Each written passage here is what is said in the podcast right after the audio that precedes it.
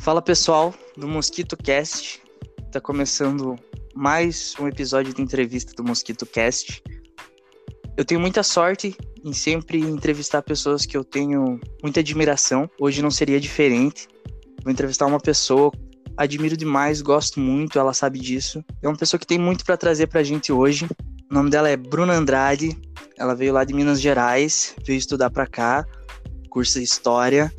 E ela tem um trabalho bem bacana na pesquisa de faculdade, tô certo? Tá certo. E é isso. Se apresenta aí pra gente, Bruna. Salve, pessoal. Como o Corrêa falou, meu nome é Bruna. A gente já se conhece, né? Correr de alguns carnavais aí. Tamo nessa aí. Alguns bons carnavais. É, bom, bons carnavais.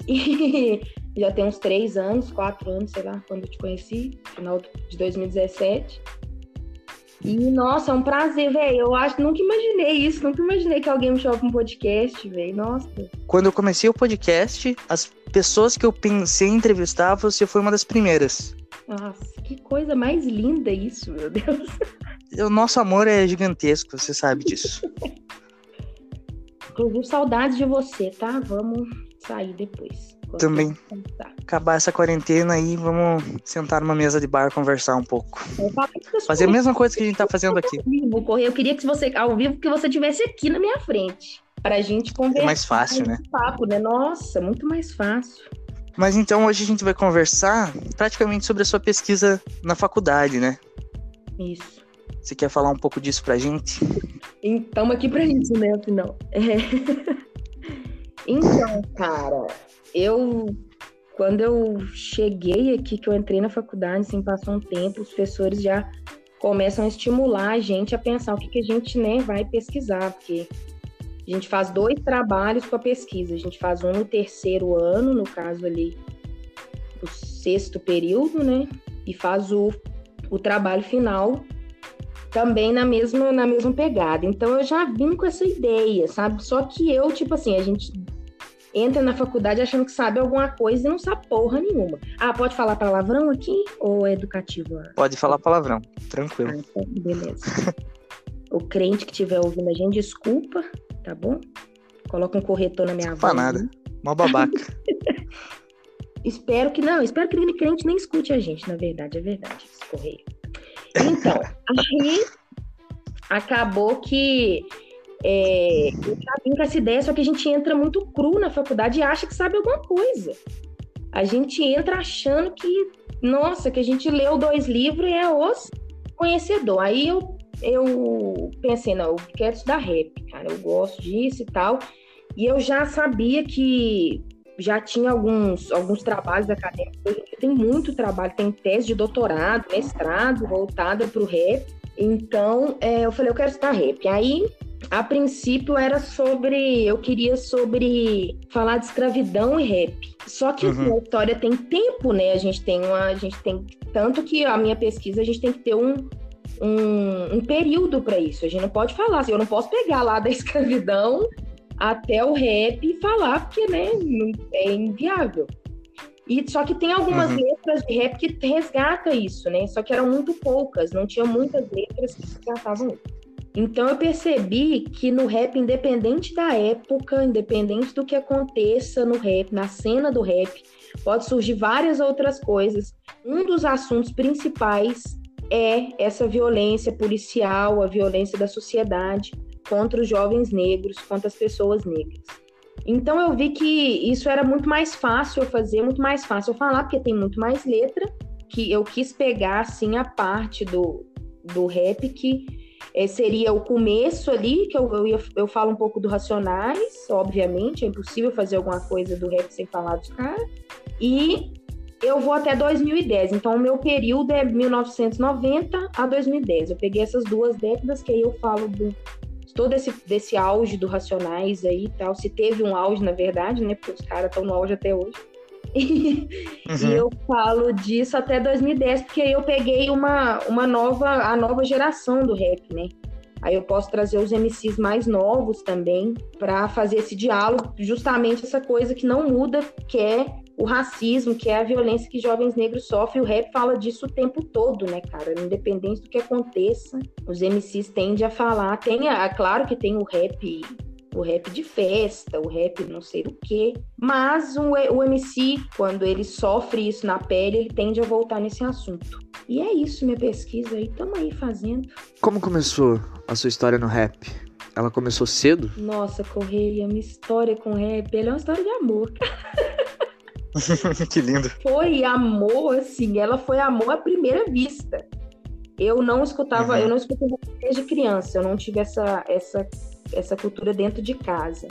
Quando em 2007, que eu começo o duelo de MCs lá em BH, no final de 2007, com, é, final de 2007, eu fui ao duelo de MCs. Ele era na Praça da Estação, lá em BH, que eles colocavam só duas caixas de som assim, tinha estrutura nenhuma, e aí ele acabou se mudando pro viaduto de Santa Teresa, que aí tinha, tem palco, aí tinha arquibancada, era mó massa. E uhum. aí eu cheguei lá, cara, e na hora que eu vi aqueles MC no palco com sangue no olho, rimando, e meu Deus do céu, aquela energia que. E, e não dava muita gente. Essas...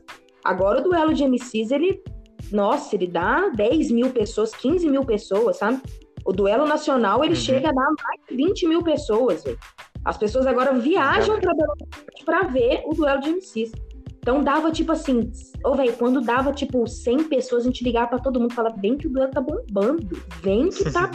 Nossa, tem gente pra caralho aqui, não sei o quê. E aí eu vi os MCs rimando e eu falei: meu Deus, cara, que do caralho isso. Falei, cara, é amor à primeira vista mesmo, não tem o que falar. Só que eu tenho que contar uma história triste aqui sobre isso. É um arrependimento que eu vou levar pro resto da vida, que é um dia antes do duelo de MCs, eu fui num, num evento que teve de rap lá em BH, que eu não conhecia nada de, de, de rap, de nada, e o Mano Brau tava lá, e eu tava com a minha amiga e eu apertei a mão dele, e a minha amiga tirou uma foto com ele, e ela virou para mim e falou assim, você não vai tirar uma foto com ele, não? Eu falei, não, não conheço esse cara. Cara. Nossa! Cara, isso para mim é, é, Nossa, cara, é o maior arrependimento que eu tenho na minha. Porque aí no outro dia eu fui no duelo e eu já comecei a ouvir Racionais, obviamente. E aí eu falei, cara, meu Deus, que absurdo. E eu apertei a mão dele e falei, boa Tipo assim, eu mó desprezando, sabe? Eu tinha boa noite. E minha amiga alvoroçada, ela, tipo assim, louca, é o Mano Brown, Mano Brown, vamos tirar uma foto. E eu, meu Deus, eu bato a foto pra você, mas não quero tirar foto com quem eu não conheço. E nunca mais eu vi o Mano Brown na minha vida depois desse dia. Então, cara, aí depois disso aí eu tive essa infeliz escolha de não tirar uma foto com o Mano Brown. E aí acabou que eu fui muitas vezes ao duelo nesse, nesse primeiro ano aí, quando o duelo fez um ano, a festa bombou. Então eu comecei a acompanhar essa fase do duelo, tanto que eu gosto de rap ao mesmo tempo que eu falo que eu gosto de rap ao mesmo tempo que o duelo de MCs tem, que agora vai fazer 12 anos. Então tem 12 uhum. anos que eu escuto rap que. É, cara, é, é isso. Rap é uma religião. para mim é um estilo de vida. É. Que é isso, né? Ninguém nunca vai me ensinar o que o rap me ensina, cara. Não tem jeito, não tem faculdade que vai me ensinar isso. Isso do rap acabar ensinando as pessoas é uma realidade tanto em BH quanto em outros lugares, né? Sim. O rap, ele ele consegue mostrar para o jovem com um linguajar que, tipo assim, ele fala de tribo para tribo, né? De, ele fala na linguagem dele para o jovem, é, ele dá instrução para o jovem de uma forma que outras coisas às vezes não consegue dar. Às vezes o professor não consegue, às vezes projeto social não consegue. Então, assim, é, eu vejo o rap muito como uma coisa do de tipo assim, de tentar levar mesmo uma, uma mensagem positiva e, e, uma responsabilidade nessa mensagem, sabe? Por isso que quando MCs falam tanta abobrinha, rola muito essa treta de tipo assim, cara, são, tem pessoas de 15, 16 anos te ouvindo, cara. Você não pode ficar falando essas coisas com essas pessoas que elas realmente vão querer fazer o que você faz. Então, é uma responsabilidade grande. E eu acho isso da música como um todo.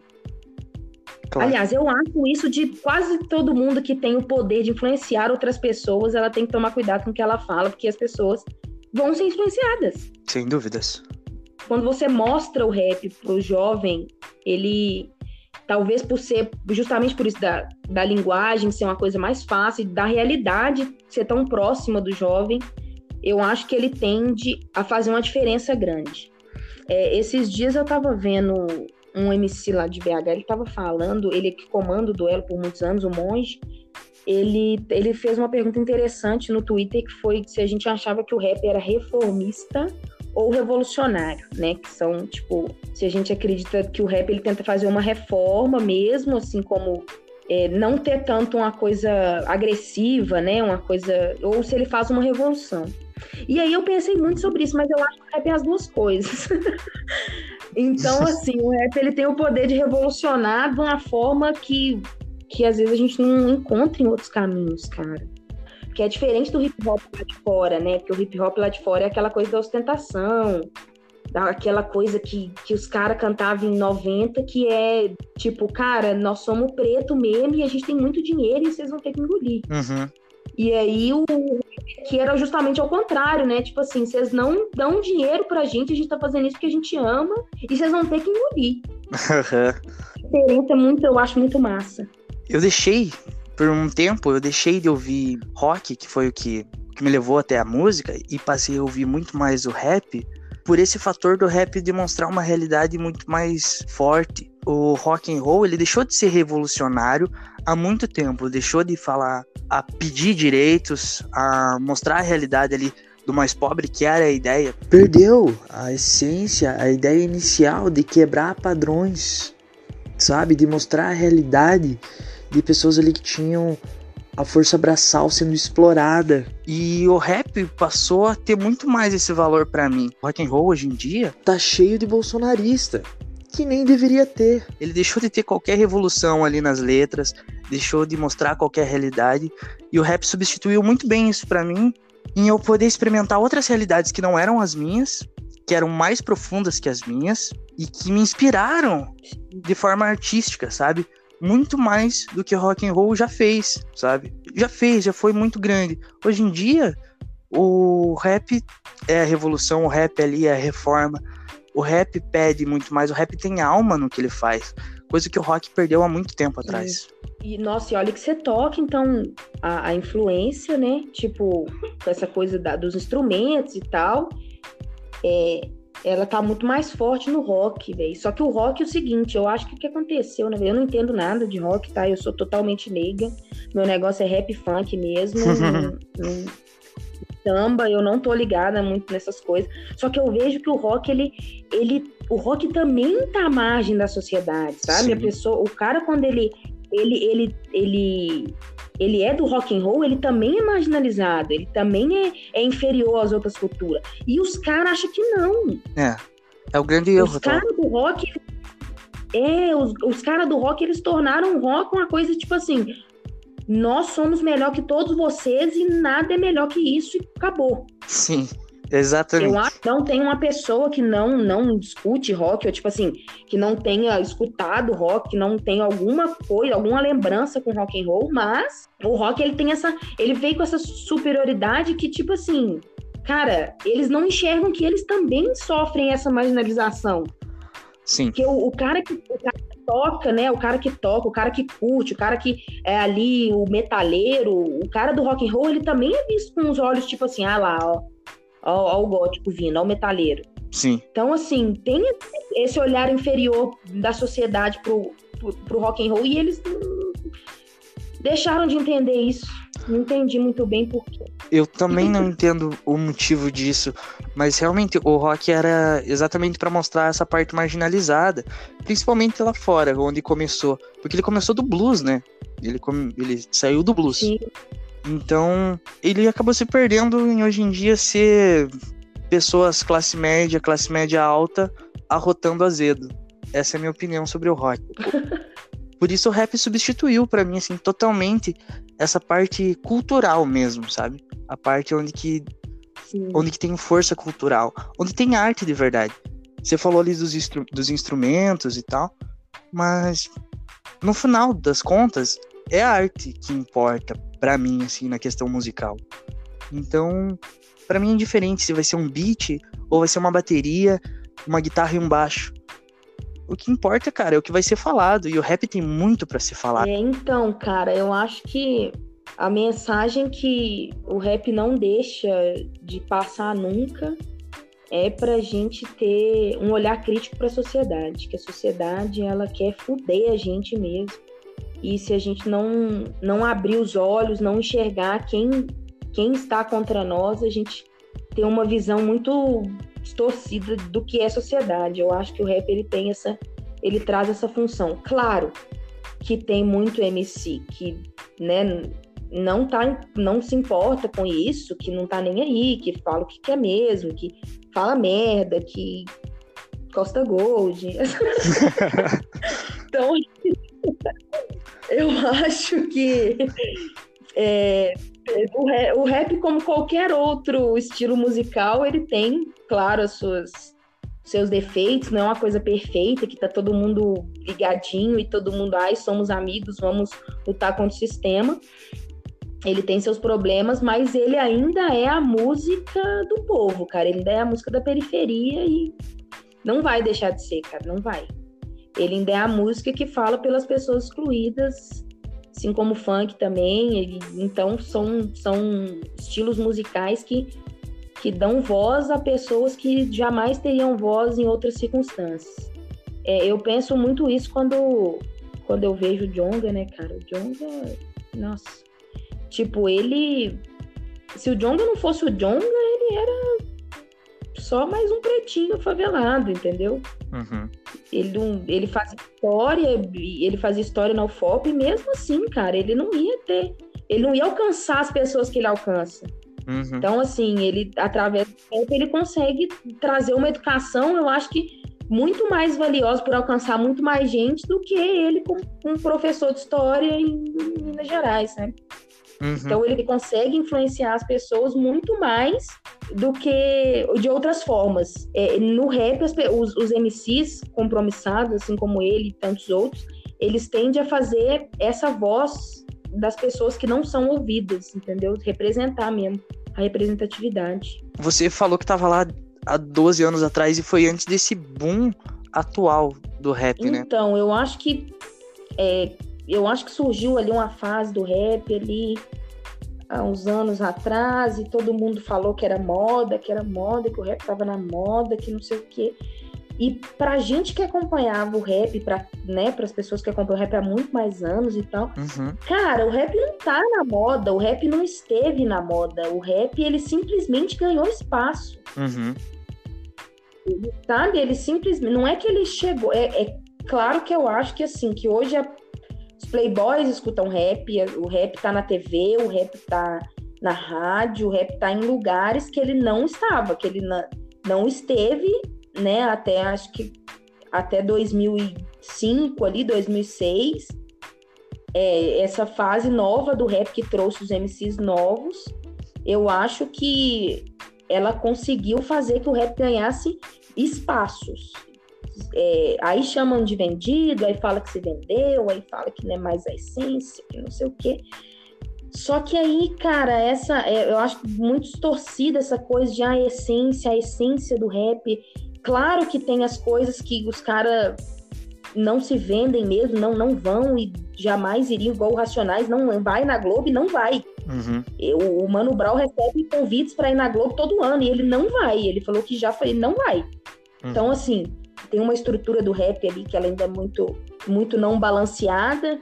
Então, essa nova fase do rap que trouxe os MCs com a, com a pegada, com a música mais curta, e aí a gente tava falando negócio dos instrumentos, aí essa fase do rap agora também que tem você vai num show de rap, tem tudo, cara. Tem bateria, tem baixo, tem guitarra, tem tudo. Então, esses arranjos musicais que eles conseguiram fazer junto com o DJ ali, ele pode se encaixar em, em, em arranjos mais fáceis de, de ser distribuído para a galera. Então, os raps mais curtos, né, que agora tem 3 minutos e 20, 5 minutos, uhum. tirando poetas no topo. dando poetas no topo e poesia acústica. O rap hoje em dia ele tem essa, essa pegada para poder alcançar mais gente. Então tá na rádio, tá na TV, tá em todo lugar. Por mais que seja o rap romântico, aquele rap, né? Tem muita. A gente tem Projota na, na novela, a gente tem uns outros estilos aí. Eu acho que o rap ele alcançou espaço. E acho que um dos, dos pioneiros disso é o Emicida. Falem bem, falem mal. O que o Emicida fez pelo rap foi revolucionário. Claro. Foi de extrema importância a partir do momento que ele que ele entrou na indústria, que ele começou a trabalhar de fato e toda essa coisa que o MC da faz até hoje, desde de vender 10 mil cópias do, primeiro CD dele de papelão até levar a grife dele agora pro Rock in Rio, ó, pro Rock in Rio, pro São Paulo Fashion Week. Uhum. Então, assim, tudo isso que ele, que ele faz pelo rap, eu acho que ele ele conseguiu trazer essa voz ser mais ouvida em outros lugares. Tem gente que gosta, tem gente que fala que o rap perdeu a essência, que o rap não é mais a mesma coisa, que agora é outra coisa, que continuam escutando Facção Central, Racionais e etc, e não saem dessa caixa. E tem gente que vê como um progresso bom, porque é bom de fato, porque, cara, a gente quer MC ganhando dinheiro mesmo. A gente quer dinheiro pro rap, não só essa coisa de, ai, vamos falar de sofrimento e não vamos ganhar porra nenhuma. Claro. Acho que isso já meio que deu, já meio que deu, já. Do começo do rap até agora, não que não tivesse antes, mas ganhou um pouco mais de poesia o rap? Sim, muito sim, cara, porque é, o que eu acho que aconteceu foi que o rap ganhou uma sensibilidade. Eu acho que ele ganhou não a sensibilidade que a gente ainda busca, que é, que é o rap, né? Deixar de ser tão machista e preconceituoso. Claro. Que já, já, já vou falar mal do rap também. é, então, eu acho que o que aconteceu foi uma sensibilidade no sentido, tipo assim, cara, a gente pode falar dos problemas aqui da nossa sociedade, mas por que, que eu não posso falar de quando eu tô de conchinha com a minha pretinha deitada, entendeu? Uhum. Por que, que eu não posso falar que eu pago a passagem para ver minha neguinha do outro lado do mundo, se precisar? Então, eu acho que ele ganhou essa poesia no sentido de, de uma sensibilidade, sabe? Uhum. E eu acho que ele ganhou muita técnica e métrica, né, cara? Os caras conseguem agora fazer coisas que antes não conseguiam, e isso tornou a poesia em si uma coisa mais, mais relevante, assim, mais. tem mais ênfase dentro da, da, da letra, sabe? Uhum. Que o cara ele tem diferentes formas de falar aquilo, e essa técnica, essa métrica toda que o, que o rap adquiriu, deixa essa poesia muito mais muito mais forte, porque antes os caras simplesmente falavam, falavam, falavam, falavam, e colocavam uma voz de telefone ali. E aí, Mano Brau? e agora tem toda essa coisa, essa, essa técnica trouxe a poesia muito mais, muito mais forte, assim, pra letra.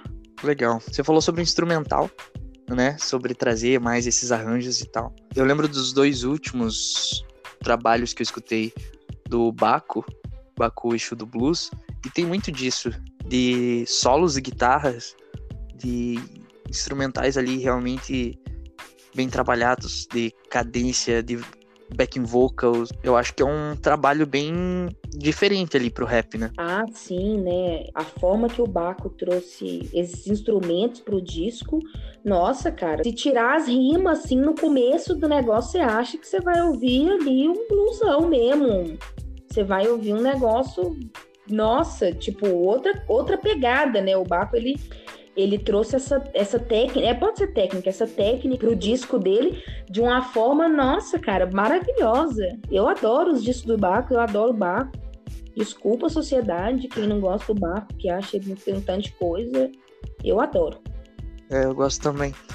E ele faz isso, ele traz essa nova maneira de, de produzir o rap, ainda falando sobre racismo e trazendo outros assuntos como machismo, né? Como outras coisas assim. Sim, eu acho que as pessoas começaram a implicar bastante com o Baco, que ele não. É, na época da, da fase da, da eleição, ele não estava se pronunciando, sabe?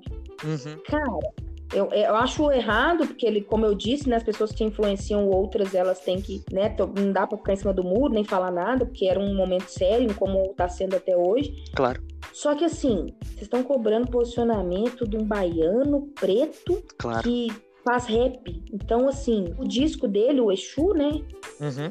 Pensa, o cara, o cara fez um disco daquele, com aquela capa, num país como o nosso, e, e as pessoas ainda cobram posicionamento numa pessoa dessa. Então, tipo, fica meio que. Eu acho que tem, é, tem esses dois lados. Ao mesmo tempo, eu, eu, tenho, eu tendo a, a pesar por esses dois lados. Tipo assim, ao mesmo tempo que tem a, o negócio dele ter que ter, acho que ele deve se posicionar, que as pessoas têm que se posicionar. Tem esse outro lado, que ele se, ele se posiciona só da pessoa que ele é, da onde ele nasceu, a cor da pele dele, e a, o, o trabalho dele, entendeu? Então, assim, Claro.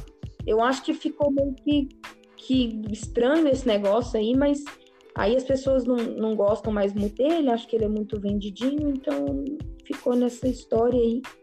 E eu acho de extrema importância tudo que o Baco fez, inclusive. Sim. Se você pudesse pontuar alguns rappers aí atuais que revolucionaram, fora esses que a gente já falou, ou até esses que a gente falou, quais você mais apontaria como como que trouxeram a mudança pro rap? Nossa, cara. Nem me levou pra jantar e me faz uma pergunta dessa. eu acho que o Emicida, como eu disse, né? Sim. Toda essa levada nova, acho que o Emicida, o Criolo, o Jonga, o FBC Hum, e o BK, né, velho? O BK, o que o BK fez naquele Castelos e Ruínas nossa, realmente. é maravilhoso. É, eu acho que desses, desses cinco aí, os cinco têm uma responsabilidade muito grande por tudo que vem acontecendo. Eu acho que o MC e o Criolo ainda já estão na geração um pouco mais, mais já estão ficando velho e já a década mudou, porque o rap agora tá mu- muito rápido, né, cara? Tá tudo muito rápido, as postlines e Sim. e esse hype todo que o rap tá aí. É tudo muito rápido, os MCs estão sendo, tipo, ah, você fez duas músicas legais, você estourou, fez um dinheiro e só falou merda depois. Então esses MCs, acho que eles ainda prevalecem aí com com esse negócio de vamos falar o que a gente tem que falar, porque a gente é o responsável por essa porra mesmo. Isso é bacana. Você falou que ia falar mal do rap, e acho que a gente podia começar falando sobre esse machismo que existe no rap e que precisa ser consertado, e que eu acho que talvez já tenha um início nisso. Ah, então vamos falar mal, né? Falar mal do que a gente gosta é melhor. É sempre bom. É, eu, é sempre bom. É, cara, eu acho que o rap ele, ele tem essa, essa contradição muito grande de lutar por igualdade racial e nós jovens negros nós somos excluídos e toda essa coisa e tipo vadia mentirosa, sabe? Uhum. Amor é só de mãe, estilo cachorro, estilo vagabundo. Então, é, ele traz a realidade que é a periferia, né, cara? A periferia é machista, é homofóbica, é xenofóbica. Então, ele, ele traz toda, toda essa cultura que tem dentro da favela. Eu acho que ele, ele infelizmente, não teve como se desgrudar, porque ele- os caras estão lá dentro. Quantos aí nós vemos, quantos MCs nós vemos, é, a gente consegue acompanhar aí na internet que agride, que bate, que não sei o quê. E... Então eu acho que o rap peca muito nisso ainda, de tipo, cara, a gente. A gente quer igualdade, mas não a de gênero. A gente quer a igualdade racial. Uhum. A gente quer pretos no topo, não pretas no topo. Então eu acho que é, isso aí é, um- é- é- é uma coisa muito séria que eu é, tende, tende, a, tende a mudar. Eu acho que começou, como você disse, eu acho que tem as MCs aí que fazem marav coisas maravilhosas pelo rap, como a Clara Lima, né, cara? Uhum. preta, gorda, lésbica e tá no topo mesmo. Então eu acho que pessoas como ela, como a Isa Sabino também lá de BH, que é a que fez o disco agora com o FBC, Uhum. então são todas influenciadas pela Negra Ali, que tá aí até hoje, né? Uhum. Então eu acho que é, essa, essa coisa que, o que esse machismo ele ainda é totalmente. Não tem como falar que ele não existe, que ele não tá no rap, que ele tá. Mas só que ele tende a mudar um pouco, que agora as MCs elas têm um pouco mais de espaço, porque os caras, eles querem pagar desconstruída agora, ainda tem isso. Então É. eles chamam um MC ou outro né? Então, a, a- a- quando ela consegue ganhar essa voz, as meninas não deixa, não deixa baixo. Quando elas ganham esse, esse espacinho que os caras dão, esse é, é toda essa coisa, eles, eles é, elas acabam falando mesmo sobre isso. Foi igual agora aquele esse último Poetas no Topo aí, que tem 60 minutos. É um filme É quase um original é, Netflix. Ele... Isso. ele, ele tem uma menina, né, a Asi lá, 17 cara, então você vê que o machismo no rap ele é muito presente ainda. Isso é um absurdo, mas tende a mudar, velho. Aquela foto do Mano Brown com, o, com a Lineker e tem uma outra do, do Eduardo Facção Central com, a, com o Pablo Vittar, eu acho que isso já é um grande passo. Sim, mas é como você disse, né? O rap ali é um reflexo da periferia, da sociedade, então acaba espelhando muita coisa. O reflexo dessa pequena mudança talvez seja um reflexo da pequena mudança que teve na sociedade. Então, Bruna, a pergunta que eu quero te fazer agora é: qual é a importância do rap na sua vida? Na pessoa que você é hoje? Nossa, cara. Meu Deus. Essa é, essa é profunda, cara. Nossa, a, cara, eu sempre falo. Aliás, eu não falo muito sobre isso porque eu acho muito, muito sensível, sabe? Muito. É, uma, uma sensibilidade que eu não, não demonstro para as pessoas. Então, vou abrir meu coração para você, Correia.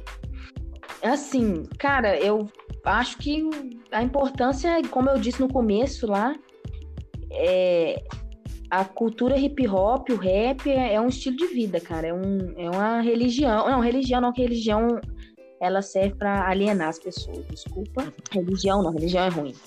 Ela é um. Nossa, cara. No sentido de.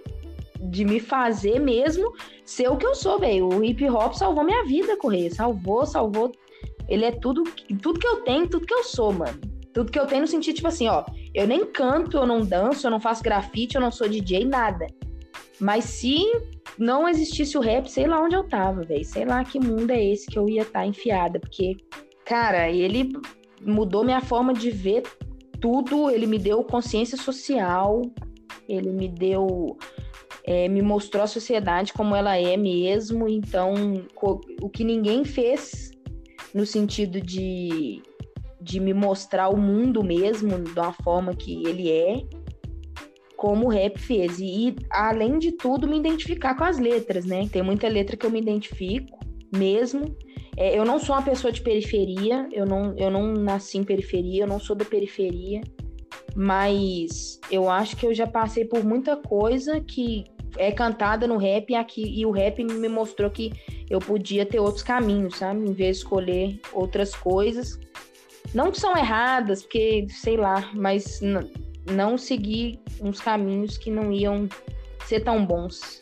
Eu acho que é isso. Acho que o rap me mudou como. Ô, velho, eu acho que. Eu, eu tenho certeza, né? Eu acho, né? Eu tenho certeza que se não fosse o rap, nem sei, cara. Porque às vezes, ô, velho, sério, o povo acha que é zoeira correr. Às vezes eu escuto as letras, eu choro, cara. Eu choro de soluçar.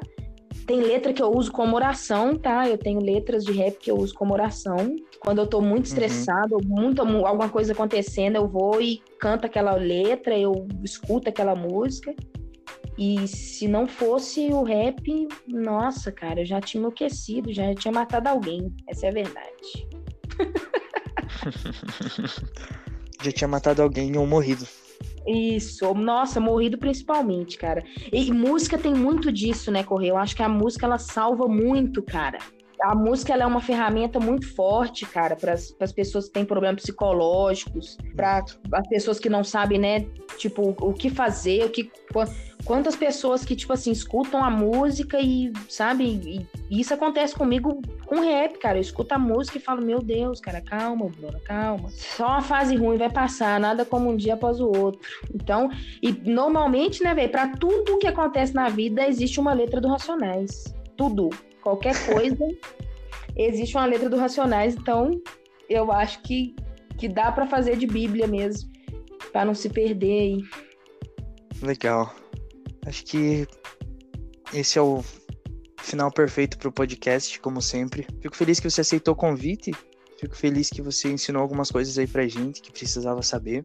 Espero que você volte aqui pra gente conversar sobre outro assunto, quem sabe, ou até o mesmo assunto, porque é um assunto que a gente poderia ficar um tempo conversando sobre, né? Tem muita coisa para ser falada ainda. Ah, sem dúvidas. Nossa, Correia, obrigada. Foi uma honra mesmo, sério eu me senti, nossa, cara, muito especial. Por alguém Você deu- é eu- muito especial. Como eu disse, como eu disse, eu achei que eu nunca ia fazer, o- eu nunca ia ser entrevistada, na verdade. Essa é, é a verdade. Eu acho que isso nunca, eu achei que isso nunca acontecia e aí, ó, cá estou eu no podcast mais animado desse dessa plataforma, Talvez o mais independente. o mais independente, sem dúvidas, e é isso. Eu te desejo todo sucesso, espero que dê muito certo isso, porque é uma ideia muito massa, sério mesmo. Espero que dê tudo certo. E quando você precisar de mim, eu tô aí pra falar mais asneira no seu ouvido. Fico muito feliz. Eu tenho certeza que você vai voltar aí para outras conversas. Muito obrigado. Queria agradecer também todo mundo que tá ouvindo. Tem crescido bastante o podcast. É, tentar sempre postar toda quarta agora, sempre com um tema diferente. É isso. Muito obrigado, Bruna, e até a próxima. Obrigada, Correia. Você paga a cerveja quando a pandemia acabar. Mas com certeza. Tô te devendo algumas.